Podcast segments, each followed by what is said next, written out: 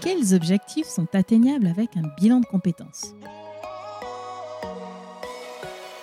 On le sait, un bilan de compétences, c'est du temps, de l'argent, du travail personnel, parfois même de grosses frustrations et de la colère, alors pourquoi se donner tant de peine?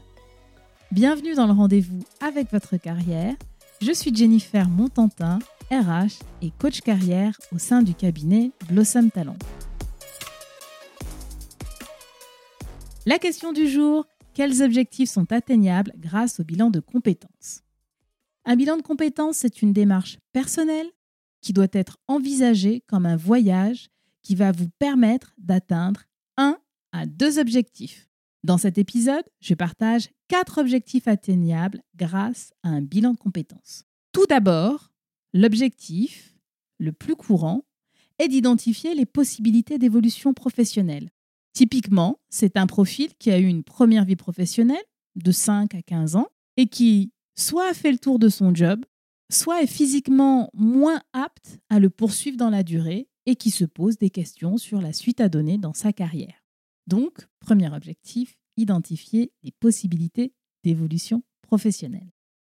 Deuxième objectif, valoriser ses compétences professionnelles. Il s'agit d'un autre cas assez courant Typiquement, vous aimez votre travail et vous souhaitez poursuivre dans ce métier que vous aimez, mais, mais, mais, il y a des frustrations côté reconnaissance de votre travail.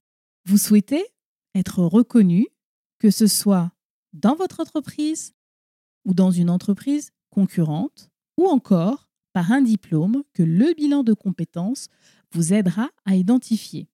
Tout cela ne s'improvise pas. Le bilan de compétences structure cette démarche. Troisième objectif. Le bilan de compétences permet aussi d'améliorer votre qualité de vie au travail. Surprenant et pourtant, en bilan de compétences, nous mettons le doigt sur les environnements qui vous permettent d'être performants et épanouis et ceux qui au contraire vous desservent. Ainsi, vous arrivez à donner du sens à une période difficile, et là je pense par exemple au burn-out, ou alors aux situations de manager un peu tyranniques. Grâce au bilan de compétences, vous arriverez également à mobiliser vos compétences quand cela est nécessaire. Par exemple, quand vous souhaitez être à l'aise pour prendre la parole en réunion. Ou encore, développer votre esprit de synthèse. Passons maintenant au quatrième objectif que peut vous permettre d'atteindre un bilan de compétences. Là, on est sur quelque chose euh, d'assez important. La validation de la faisabilité d'un projet professionnel. Qu'il s'agisse de reconversion, de mobilité ou de projets de création d'entreprise, nous parlons ici de projets qui auront un impact certain sur votre projet de vie.